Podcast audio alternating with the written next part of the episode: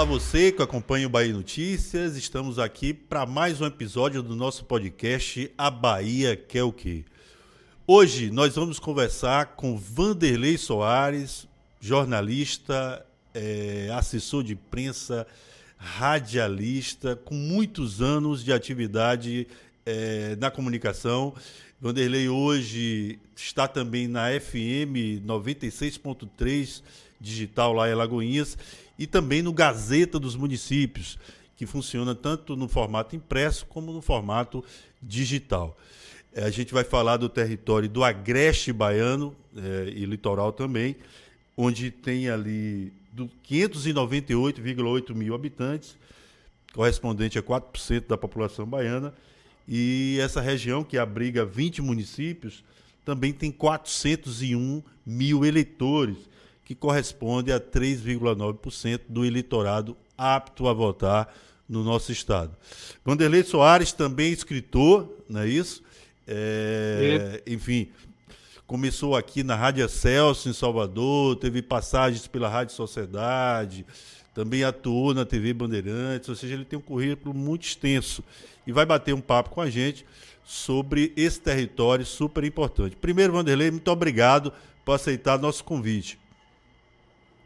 Eu que agradeço, é uma satisfação enorme estar falando com vocês e falando com a Bahia, falando com o Brasil e falando com o mundo. Né? Quando a gente publica alguma coisa na internet, a gente é visto é, no mundo inteiro por pessoas que são ligadas ao Brasil, ao nosso estado, ao nosso município e que acompanham a nossa jornada através das redes sociais. Muito bacana estar com vocês. Fiquem à vontade. Já estou aqui há 29 anos em, em Alagoinhas. Conheço bastante a realidade, a, a, as diversas mudanças que ocorreram, não só no município, mas também na região litoral norte e agreste da Bahia. Vanderlei, primeiro eu queria que você nos desse um panorama aí sobre a educação em Alagoinhas e nessa região. A educação hum, de Alagoinhas e da região não difere muito do restante da educação da, da, do modelo que é gerido pelo Estado da Bahia. Infelizmente, o IDEB estadual não é dos melhores e Alagoinhas é, está nesse mesmo patamar. Infelizmente, não houve avanço na educação nos últimos tempos, mas nós temos uma estrutura ampla de colégios estaduais, colégios municipais, nós temos aqui faculdades, nós temos universidades públicas como a UNEB, temos muitas escolas em EAD ligadas a muitas universidades renomadas pelo Estado, pelo Brasil, mas infelizmente os números da educação não refletem a necessidade do crescimento, do desenvolvimento que a Lagoinhas registrou nos últimos 25 anos, quando ela começou a se projetar no mercado nacional e talvez até internacional, por ter hoje empresas americanas, asiáticas, empresas europeias do ramo de cervejarias, de cervejas e refrigerantes e água mineral. A educação pública, infelizmente, ainda não é aquela ideal, não é aquela adequada. Acompanha o mesmo é, índice de desenvolvimento da educação básica que é registrado nos demais municípios né, da Bahia. É um, um, um, IDEB muito baixo, mas uh, o Estado vem tentando melhorar esses números. O município também já implantou aqui alguns sistemas, como a, a biblioteca ambulante, é, bate-papo com escritores, com jornalistas, com ambientalistas, no sentido de aumentar o interesse da juventude pela leitura, pela melhoria da qualidade de vida e pelo aprendizado, que é uma coisa super importante para o crescimento é, do, do cidadão. Ô Vanderlei, quais são as grandes reclamações aí? Olha, os profissionais de educação, hoje, eles estão com a pauta muito centrada na questão do pagamento do, do Fundef.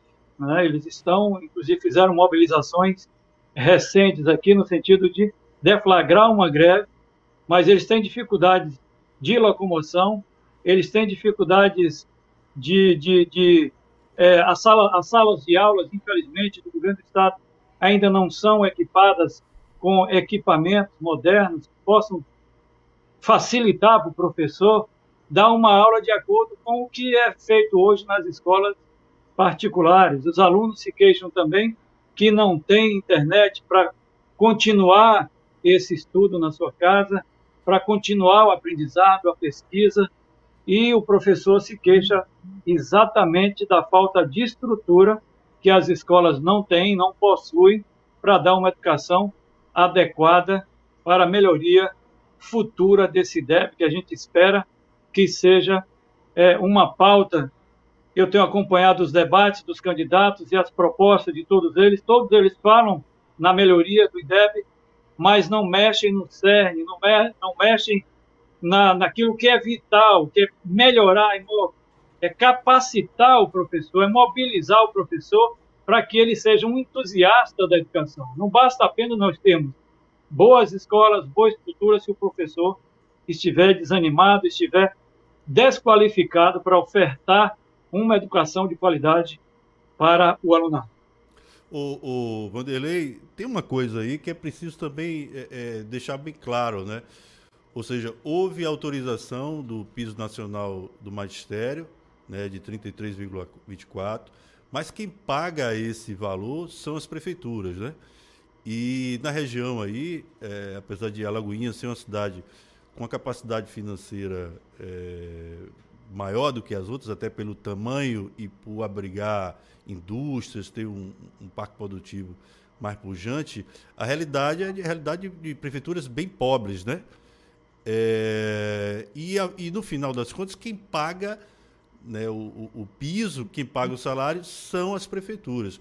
Como é que está esse debate aí? Porque é preciso saber de onde tirar né, também esse recurso para poder pagar os profissionais.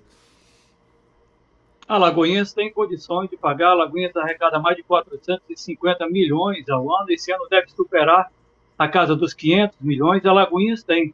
Mas se você for partir aqui para cidades que dependem quase que exclusivamente do repasse estadual e do repasse federal, essas, é, essas cidades, como Aramari, como Ouriçangas, como Irará, como Entre Rios é, e como Itanagra, é, Pedrão, essas cidades não têm capacidade, não têm renda própria para tirar recursos para destinar para é, acrescentar esses 33% ao professorado. Alagoinhas já paga o, o piso nacional, mas esses pequenos municípios daqui da região não têm a mínima condição. Tirando Araçai, tirando Pojuca, Catu, é, Teodoro Sampaio, Terra Nova, são cidades que não dependem exclusivamente de repasse federal, porque tem produção de petróleo, tem produção agropecuária e tem outras fontes como o mercado e outras têm até turismo. E indústria, como Pojuca, Catu, ainda tem muitas indústrias, é, tanto ligadas ao ramo de petróleo quanto ligadas à área de mineração. Mas cidades como Aramari, Ouriçangas, Pedrão, Entre Rios, embora tenha também produção de, de, de, de petróleo, é, Cardeal da Silva, Itanagra, que era uma cidade esquecida, ficava no meio aqui da Mata Atlântica e, de repente, com a inauguração agora que o governo fez há cerca de três meses atrás, tirou essa cidade do isolamento, ela deu uma melhorada, mas é uma cidade que depende quase que exclusivamente do comércio local e e, da, e do repasse do governo estadual e do governo federal. Essas pequenas cidades não têm condições de aportar recursos para fazer frente ao cumprimento do que diz esse, esse projeto que determina que os professores tenham um piso acima de 4 mil reais. Então dá para ver aí que há necessidade da criação de outros fundos, né, principalmente para essas cidades mais vulneráveis. Essas cidades são extremamente vulneráveis, a renda delas é muito baixa e elas não têm como crescer. Elas não têm, elas não têm fonte de geração de emprego e renda. Algumas até tentam, mas não conseguem. E aí cidades polos como Alagoinhas, Juazeiro e as cidades que ficam no seu entorno, Barreiras e a cidade, embora a região de Barreiras seja um pouco mais rica, que vem crescendo com a, a produção é, a, a agropecuária, mas Alagoinhas centraliza muitas fábricas, enquanto cidades pequenas, como Aramari, Ouriçangas e outras que eu já citei, não têm outras fontes de rendas senão os recursos que já são repassados pelo, pelo governo do Estado e pelo governo federal, de acordo com a população de cada um. É, Vanderlei, vamos entrar agora em outro assunto também que eu acredito que você, como comunicador, jornalista e uma pessoa muito atenta ao que ocorre no município, também deve estar esperando ser abordado, que é a questão da segurança pública. A gente, avaliando os dados aqui disponíveis, é, nós vemos que o território do Agreste e Litoral Norte ele está tendo uma taxa de homicídios, de mortes violentas, superior à taxa do Estado. A Bahia figura entre os estados com mais mortes, né? Inclusive, no ano passado foi o estado com mais mortes eh, absolutas, foram 5.099, segundo o Fórum Brasileiro de Segurança Pública. Eh, teve a quinta taxa de homicídios mais alta do país. E nós percebemos, é, através da curva né, disponível pela Secretaria de Planejamento, que a partir de 2013 há um aumento do número de, de mortes comparado à taxa do Estado. E hoje a taxa do, do território de identidade aí é de 39,6 por 100 mil contra 36,3 por 100 mil do Estado. Eu queria saber de você o que é que explica esses dados aí é, sobre violência no território. Alagoinhas já esteve entre a segunda a 50 cidades mais violentas é, do estado. Hoje nós temos um quarto batalhão, uma polícia civil e o apoio da Polícia Rodoviária Federal e a Polícia Federal, que vem atuando fortemente no sentido de coibir o aumento da violência no município, mas infelizmente é a realidade do Estado. A, a Bahia tem hoje quatro das dez maiores é, cidades com índice de violência acima de 39 por 100 mil habitantes. Podemos citar entre essas cinco Simões Filho, Lauro de Freitas, Camaçari e Feira de Santana. São as quatro cidades entre as 10 e Alagoinhas está entre as 50. Já esteve entre as 20, hoje vem diminuindo muito embora esse número tenha aumentado, porque cidades no entorno também tiveram uma, um, um, grau, um nível de violência muito grande, mas a cidade de Alagoinhas, é, felizmente, ainda não registra esse número de letalidade de mortes por arma de fogo, mas ainda é muito alto. A gente queria que fosse 10 por cada 100 mil, 15 por cada 100 mil, ou zero, o ideal é que não tenhamos violência, principalmente letalidade, mas nós vivemos num país onde o negro vive na favela, o negro vive desempregado, ainda é tratado como escravo, onde há um domínio, infelizmente. E esse aqui não é não é discurso político, não é discurso ideológico. O que eu digo é o que o que eu vi no debate ontem foi é, algo assim extremamente estarrecedor que pouca gente trouxe números reais sobre a, realidade da Bahia. O que eu percebi ontem Vanderlei, é só para conhecem... situar, só para situar o nosso espectador, o debate que você fala é o debate da TV Bahia ocorrido nessa terça-feira 27, não é isso? Isso, exatamente. Não trouxeram assim um diagnóstico. Parece que os candidatos não conhecem ou se conhecem, não falam verdadeiramente o que podem fazer para diminuir a violência, já que a questão da segurança pública é uma responsabilidade do Estado, ou seja, é o Estado da Bahia que tem que dar o amparo, mas não, não basta encher de viaturas. Aqui nós temos 22 viaturas no quarto batalhão da Polícia Militar. A polícia está atuando, está atuante. São mais de mil policiais, policiais aqui em Alagoinha. Mas não adianta, não adianta ter só aparato, é força policial. A gente tem que mexer na estrutura social da, da cidade, a gente tem que gerar emprego e renda, a gente tem que melhor, melhorar o IDEB, tem que melhorar a educação, tem que capacitar pessoas para as fábricas, para que não venham ficar apenas no chão de fábrica e que esses empregos em níveis, em níveis melhores não sejam é, é, contemplados para pessoas que têm melhor formação e que elas vêm de fora. Aqui, ah, infelizmente, nós temos 10 indústrias e a maioria do trabalhador daqui não chega, não passa de coordenação. A gente precisa ter profissionais que cheguem à direção, à supervisão, para que eles possam ajudar o nosso Estado a diminuir, a gerar mais emprego e renda e diminuir, consequentemente, o desemprego. Mas é claro que a violência não está ligada só a essa questão policial e a questão econômica tem uma série de fatores que a Bahia toda sabe quais são esses fatores que precisam ser é, melhorados para que esses índices de letalidade, de mortalidade que a Bahia tem e que é triste, ter quatro das dez cidades mais violentas do país, é muito triste. E ontem isso não foi colocado no debate. Lamentavelmente, eles não conhecem a realidade da Bahia. Alguns conhecem detalhado é, é, de forma muito pequena, muito apequenada, passando e, e sem detalhamento.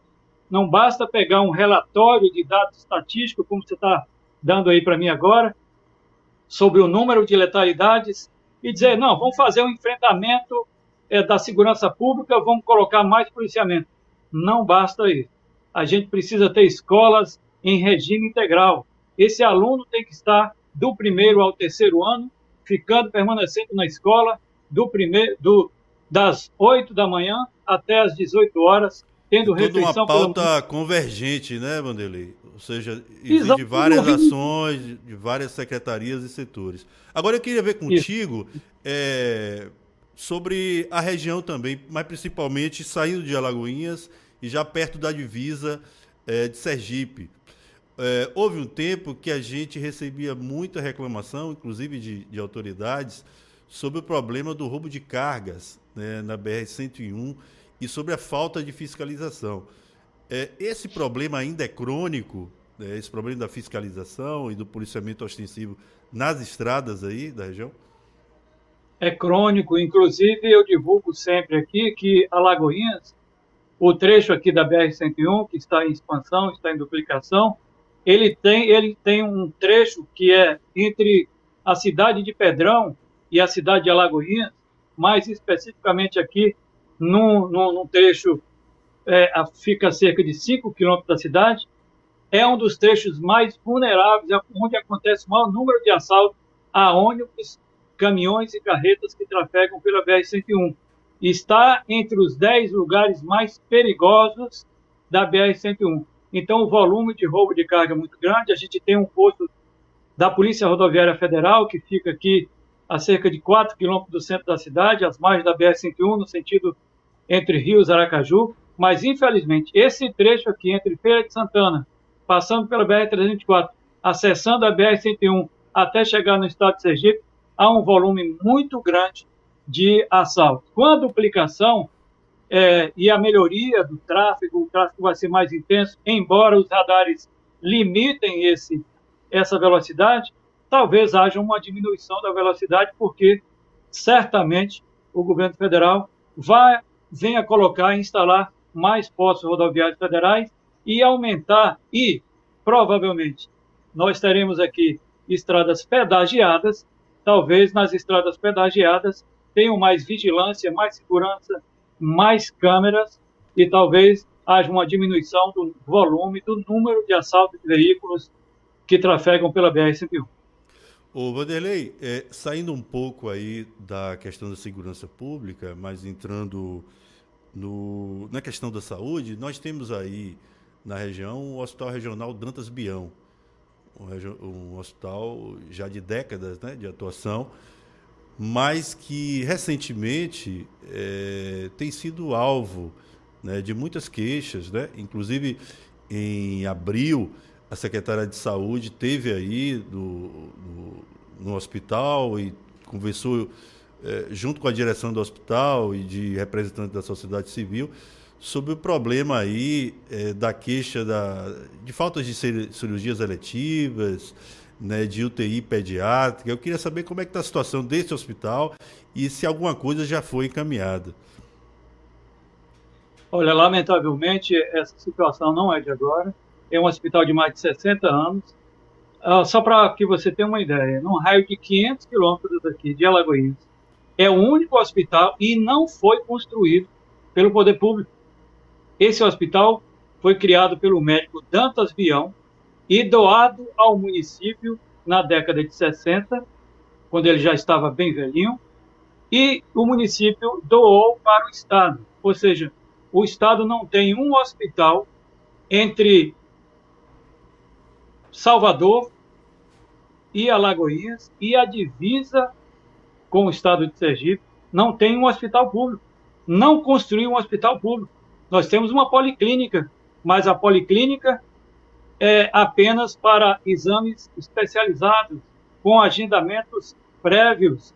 E mesmo assim, é uma gestão complicada. Mas hospital público nós não temos. Nós temos um que foi doado por uma pessoa física ao Estado, que adotou esse hospital, levou dois anos para ampliar e, mesmo assim, não conseguiu dotá-lo de capacidade para o enfrentamento das necessidades de uma população que beira 500 mil habitantes.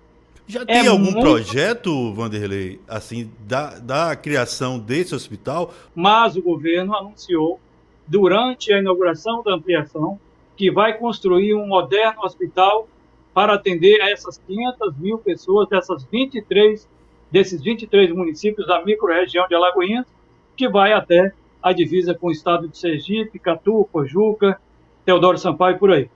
O município até que diminuiu um pouco o volume de queixas, porque o prefeito atual, Joaquim Neto, construiu um centro cirúrgico para cirurgias eletivas. E hoje ele realiza cerca de 25 a 40 cirurgias eletivas, coisas que quem fazia era o Hospital Dantas Bião. Hoje não faz mais, é apenas um hospital de emergência, mas não tem jeito. O povo é como aí o Hospital Geral é, do Estado. Povo sente uma dor na barriga, sente uma dor da cabeça, pressão alta, não tem uma UPA adequada, não tem um, uma UBS, que é a Unidade Básica de Saúde, funcionando à noite, as pessoas recorrem, lamentavelmente, para o Hospital Dantas Bião, um exemplo do que acontece em Salvador. Se não tem uma UPA funcionando à noite, vai para o Hospital Geral do Estado. E nessas cidades menores, Vanderlei, como é a saúde nesses, nesses municípios? Esses municípios, eles têm pequenos hospitais municipais, mas conveniados pelo SUS e tal, mas com uma capacidade de atendimento, de realização de cirurgias é, de média ou, ou pequena complexidade muito baixa. Então, as pessoas recorrem, lamentavelmente, quando em situações graves, acidentes, acidente vascular, derrame, AVC, recorrem ao Hospital Geral Dantas Bião, que é o único hospital no raio de 500 quilômetros entre Salvador e divisa com Sergipe, é o único hospital. Os outros municípios possuem essas pequenas unidades construídas pelos próprios municípios e mantidos através de convênio com o SUS e com o governo do Estado, mas a capacidade de, de atendimento e de, de, de, de é, solução a graves é, demandas, né, como AVC, como é, derrames, como problemas cardíacos, como acidentados, recorrem ou ao Hospital Geral ou ao Dantas Bião, que não tem capacidade de atendimento dessa população como um todo. Ou seja, precisa da criação de novas unidades básicas de saúde e de um novo hospital ou de ampliação mais, vamos dizer assim, mais robusta do Hospital Regional Dantas Bião. Alagoinhas precisa ganhar, Alagoinhas e região precisam ganhar. O município está construindo, já tem uma UPA, já tem 28 unidades básicas de saúde e postos PSFs, está construindo, está em fase de conclusão do Hospital Materno Infantil. Alagoinhas também não tinha uma maternidade própria. A maternidade daqui, que atende a quase 20 municípios na microrregião agreste e litoral da Bahia, ela é da Santa Casa de Misericórdia, um, um, que foi cedida ao município. O município transformou esse, esse espaço numa maternidade que já é usada há quase 50 anos, fica no centro da cidade e não comporta. O município há seis meses atrás, através de emendas de deputados, de aporte do governo do estado e recursos próprios do município, está construindo um hospital materno infantil que vai atender a, a parturiente e também ao neonatal.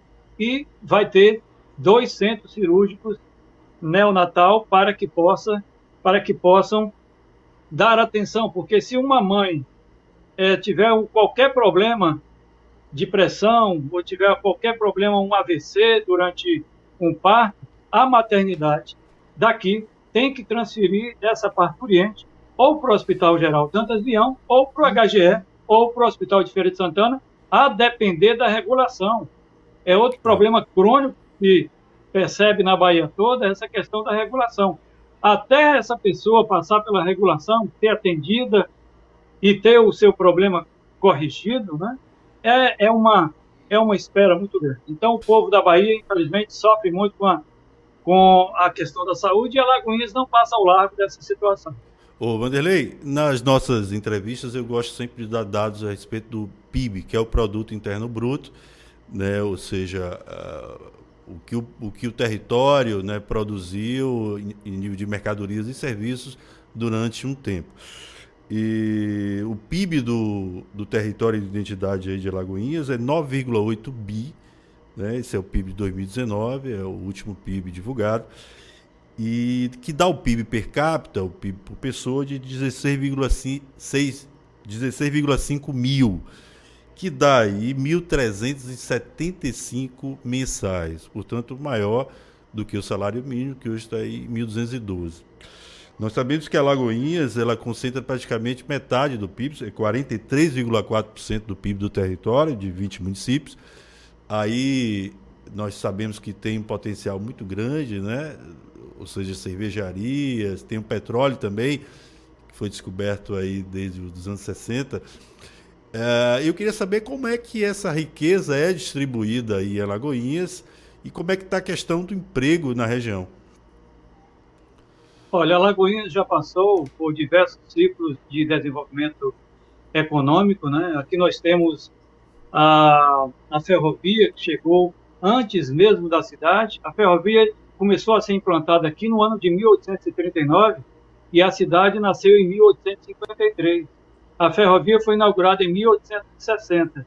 De lá para cá, a cidade passou por diversos ciclos de desenvolvimento, como a laranja, como o fumo, o amendoim, o petróleo, que ainda tem, né, foi descoberto em 1960, é a segunda maior bacia, só perde para a bacia de São Francisco do Conde e, e Madre de Deus, é a segunda maior bacia, e nós temos do, de 25 anos para cá, desde a implantação da extinta Skin Cariol, nós temos uma outra vertente de industrialização no município, que é a, a indústria é, de cervejas e refrigerantes e água mineral. Então, dos últimos 25 anos para cá, a cidade saltou de uma arrecadação mensal de 895 mil para aproximadamente 15 milhões mês. Então, é 15 milhões, é um pouco mais do que 15 milhões a arrecadação mensal do município, não me recordo agora, você deve estar com esses números aí, mas o, o município tem aqui o, o Senai, tem o Senac, tem o SESC, que são os formadores de profissionais para essa cadeia é, produtiva que gera essas demandas de emprego na indústria. Infelizmente, nem todos têm acesso. Por que não tem, não tem acesso? Porque quase todos os cursos do SENAC e SENAI são pagos. Nem todos os cursos de SENAI e SENAC são gratuitos. Volta e meia, ela oferece um curso gratuito e essas vagas são preenchidas imediatamente. E essas empresas, elas pegam esses profissionais da, da, que vem do Senai, do Senac, do SESC, para o chão da fábrica, mas a gente precisa. A Lagoinhas hoje não tem, embora tenha Heineken e Taipava, vou aproveitar e fazer logo o lobby aí. embora elas não embora não patrocine nada na imprensa local, absolutamente nada. Ah, título de informação mas... é importante. É. É, ela não patrocina. Eu já tive aqui a, a Skin Cariol, antes de inaugurar, ela já me patrocinava no jornal. Mas hoje a Heineken não participa de absolutamente nada.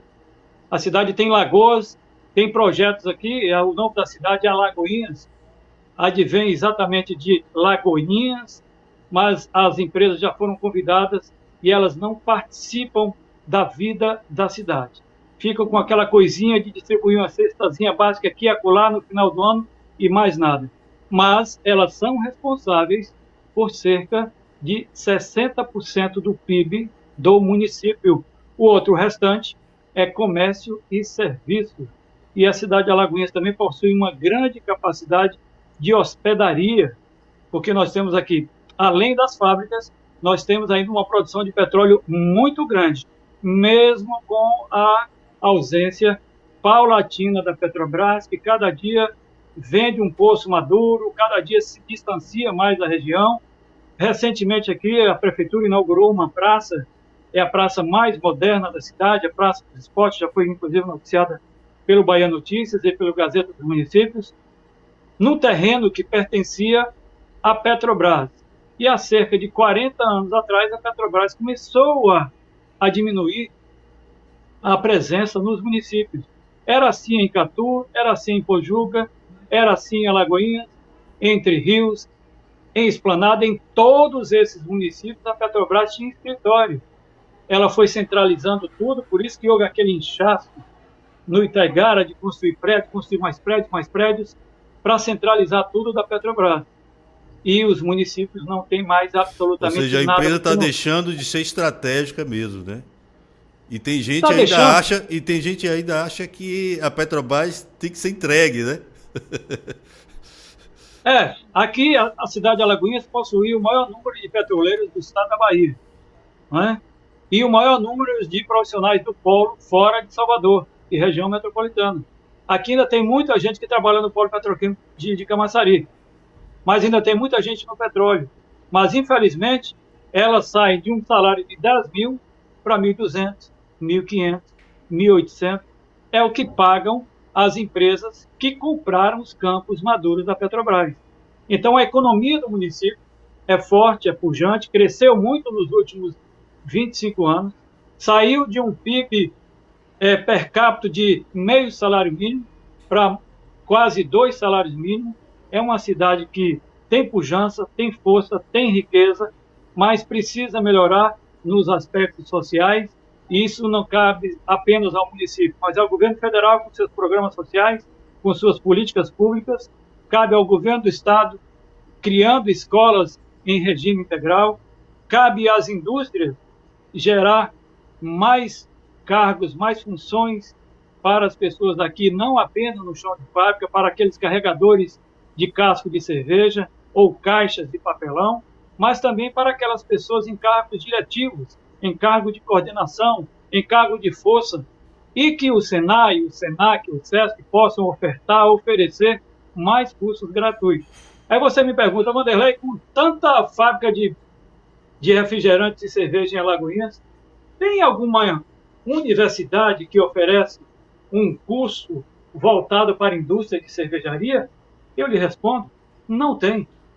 Por isso que o Senai, o SESC e o, e o SENAC formam bons profissionais, mas infelizmente eles ainda vão para o chão da fábrica, lamentavelmente. Mas o ciclo de desenvolvimento do município, eu acho que ele chegou ao seu ápice. A Alagoinhas deve arrecadar esse ano cerca de 12 a 15% acima do que foi previsto a LDO, a Lei de Diretriz Orçamentária do ano passado, quer dizer, prevista para 2022 deve fechar em torno de 500 milhões de reais de faturamento. As indústrias aqui instaladas de cervejaria, de água mineral, você deve tomar aí água mineral da LOA, da ISM, Indústria São Miguel, a peruana, ou deve tomar a Skin Cariol, a água Skin Cariol, que ainda mantém esse nome porque tem uma qualidade. Nós temos aqui o aquífero é, São Sebastião, que ele nasce aí na cidade de Madre de Deus e vai até perto da divisa com Sergipe, chegando até Tucano, onde tem aquelas águas termais e tal. Enfim, é uma cidade rica, mas que ainda precisa melhorar em diversos aspectos para que a gente possa dizer: não, hoje nós temos qualidade de vida, nós temos condições de deixar de ser o que a gente já fora no passado, que Alagoinhas era uma cidade dormitório. Há 25 anos atrás, Alagoinhas era considerada uma cidade dormitório. Por quê? Porque os petroleiros saíam daqui iam para Macaé, iam para Volta Redonda, iam para Campos iam para Madre de Deus, ficavam lá 15, 30, 45 dias e voltavam para a cidade apenas para dormir. Ou então ia pra Ferba, iam para Ferbasa, em Pojuca, ia para o Polo Petroquímico de Camaçari, ia para qualquer outra cidade e vinha dormir aqui à noite. A cidade perdeu esse aspecto de dormitório, mas ampliou a sua capacidade hoteleira. Hoje nós temos aqui a Rede Iris, a Rede Plaza, nós temos hotéis aqui que pouquíssimas cidades de grande porte, e eu conheço o interior da Bahia, é, não possui. A Lagoinha, e eu digo mais, essa rede hoteleira ela é quase toda ocupada pela presença dessas indústrias aqui e pela presença de pessoas que vêm visitar. A Lagoinha não tem aspectos turísticos. A Lagoinhas o que tem Apesar de, de ser tombada, né? Parte, parte do seu acervo, do seu patrimônio, como a, a igreja inacabada de Alagoinhas Velha, é tombada, tombada e tombaram mesmo, porque é o lugar mais antigo da cidade, é o marco zero da cidade, e está do mesmo jeitinho que o padre que construiu junto com os escravos da época deixou. Não fizeram mais nada, nenhuma encosta, fizeram uma encostazinha para proteger para ela não terminar de cair. E nós temos aqui a estação, uma das estações de trem mais antigas do Brasil, que é a estação São Francisco, que é uma coisa linda. É uma réplica, é uma réplica. Esse potencial é mesma... é bem explorado aí, Vanderlei? Esse não, não é explorado.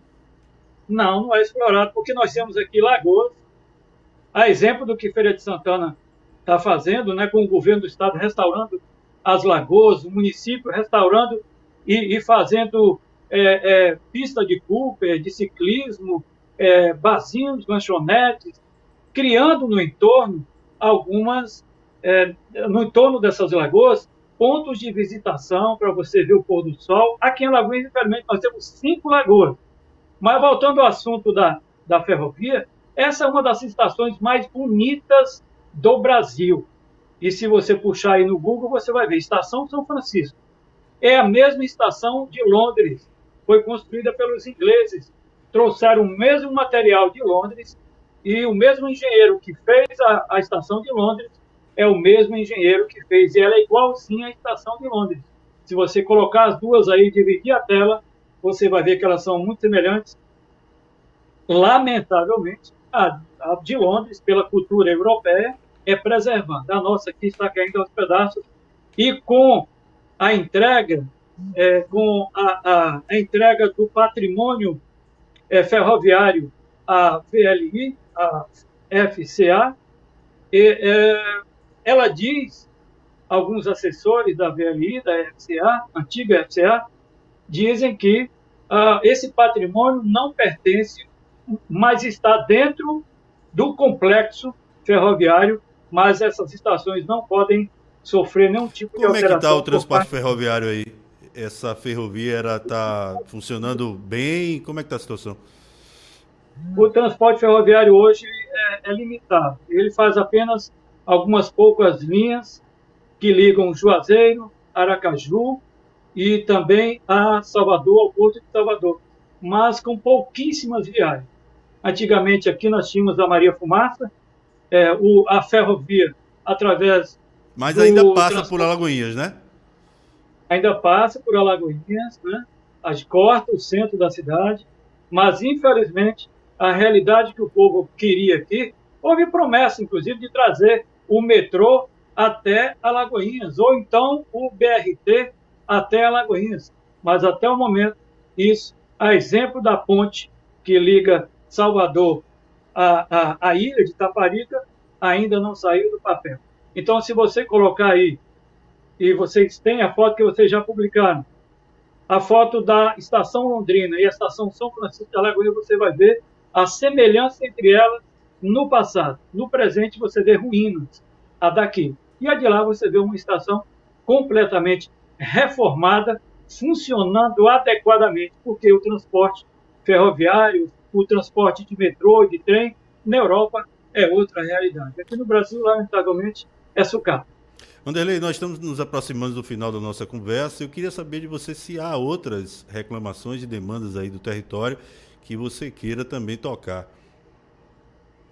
Olha, as queixas aqui são enormes, né? E, e o governo tem muitos representantes aqui no município e no território, mas nós precisamos, e o governo federal está fazendo a duplicação da BR-101, deu uma parada em função da retenção de, de, de recursos.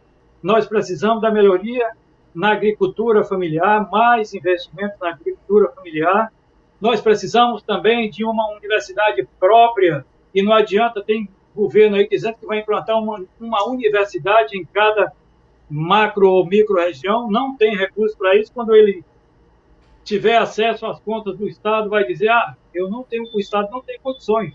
Ou monta departamentos, como a UNEB é aqui, é um mero departamento, não é uma universidade, como é o EFES em Feira de Santana, que tem autonomia financeira, gerencial e administrativa. Então, tem que investir maciçamente na educação pública, tem que investir na agricultura, no comércio, na indústria e na formação, na qualificação dos trabalhadores para esse novo momento que a gente avizinha, que é o momento da tecnologia. Nós estamos aí com o carro elétrico batendo na nossa porta e os jovens precisam estar antenados, ligados é, nesse aspecto, formando novas cadeias produtivas, novas cadeias de formação de profissionais para que eles possam estar gerindo esse processo e contribuindo com esse processo. Nós temos aqui também uma outra, uma outra demanda importante do mercado é, econômico do município, que nós temos aqui a maior plantação de eucalipto do estado. E é aquele eucalipto que não é utilizado essencialmente para produção de celulose. Ele é, ele é destinado a, a cremes, a shampoos, a quando você come qualquer coisa é, numa lanchonete, o ketchup, mostarda, ele é voltado para alimentação, para cosmética, cosmética e dentre outros é, outro, outros itens. Então nós temos aqui a Bracel, que é, é Brasil, é Bahia Celulose, que é grande concorrente da Veracel Celulose, que fica lá instalada no extremo sul da Bahia, na região de Curi, Teixeira de Freitas, Porto Seguro, cidade que eu morei lá em Unápolis, em 1977, quando esse processo estava se iniciando. Aqui também houve o início no final da década de 70 e agora nós temos uma área de produção de celulose aqui muito grande e que 95% dessa celulose é tipo exportação e grande parte também é consumida pelas indústrias do ramo de cosméticos e alimentos aqui no Brasil. Vanderlei Soares, muito obrigado por nos dar aí uma, um panorama do município de Alagoinhas, de toda a região do Agreste e Litoral Norte. É, através de vocês a gente ficou sabendo aí das é, carências é, do município, também história dessa, dessa cidade e torcer, né, para que os novos governantes eleitos agora em 2 de outubro, ou talvez né, no segundo turno, consigam resolver essas pendências aí da região. Muito obrigado, Vanderlei, por participar com a gente aqui do nosso podcast. Eu é que agradeço, né, e, e eu também divulgo muitas notícias do Bahia Notícias, às vezes até uma notícia de Alagoinhas, que chega primeiro a vocês do que a gente aqui. As pessoas já têm hábito de mandar para o Bahia Notícias. Não, vamos mandar para o Bahia Notícias que todo mundo pega. Então, o Gazeta do Município agradece. Vocês estão antenados aí na Bahia toda. É um site que cresce a cada dia. Conheço muita gente que está aí. Trabalhei com muita gente, é ao lado de muita gente aí, com o Celestino, nas, nas polêmicas e demoradas é, coletivas de Valdepires, naquele tempo que eu cobria política na Assembleia Legislativa, no Centro Administrativo, cobria Prefeitura, Câmara Municipal, enfim, a minha atuação. Já trabalhei na Assembleia Legislativa, na Câmara Municipal de Salvador, fui assessor de vereador, fui assessor de deputado, enfim, é uma jornada longa e vocês estão de parabéns por essa, esse, como diria um amigo meu, jornalista, Josalto Alves, você deve conhecer, por essa pleia de, de, de notícias, de entrevistas que vocês fizeram aí nos diversos núcleos é, da Bahia, regionais da Bahia, abordando os diversos é, modos viventes de cada um. Tá bom? Obrigado. Em breve estarei divulgando aí também. Estarei lançando outro livro que é Os Sabores por Onde Passei. É um novo livro que eu, tô, eu estou planejando aqui. Já, aliás, já estamos executando esse livro. Lancei esse ano o livro Além, Além Além do Farol, que é um livro que retrata a história de uma pessoa que viveu durante 30 anos na praia de Subaú, uma praia que eu frequento há mais de 20, e ele viveu há mais de 30 anos. Esse ano nós vamos descobrir sabores que a Bahia tem. Os políticos não estão viajando para descobrir as estatísticas e conversar e abraçar e beijar o povo. Nós vamos é comer e viajar e, e, e relatar as receitas deliciosas do, é, do que a Bahia tem. E eu espero que o Bahia Notícias noticie em breve esse nosso livro para que a gente possa estar disponibilizando esse livro para todo mundo. Opa, vai ser um prazer, Vanderlei. Vai ser um prazer. Pode mandar informação para a gente é, perto do lançamento que nós vamos ter o prazer de divulgar. Pois é, muito obrigado. Muito obrigado também você que acompanha e acompanhou todas essas entrevistas com comunicadores, blogueiros, jornalistas de todo o estado. Tentamos aí fazer um apanhado, né? Não temos ir em todas as regiões do estado da Bahia, porque na verdade são 27 territórios de identidade. É, fomos até a metade, mas conversamos com comunicadores com produção ativa, com conhecimento sobre essas regiões. E acredito que nós demos aí um pouco de informação para você é, que acompanha o Bahia Notícias, que nos dá essa audiência, para que você escolha melhor os representantes e que a gente possa votar melhor e, quem sabe, resolver as pendências de cada região do Estado. Muito obrigado e acompanhe os outros episódios já disponíveis no nosso site. Eu sou Francis Juliano e na técnica Paulo Vitor Nadal, sempre ele, Paulinho.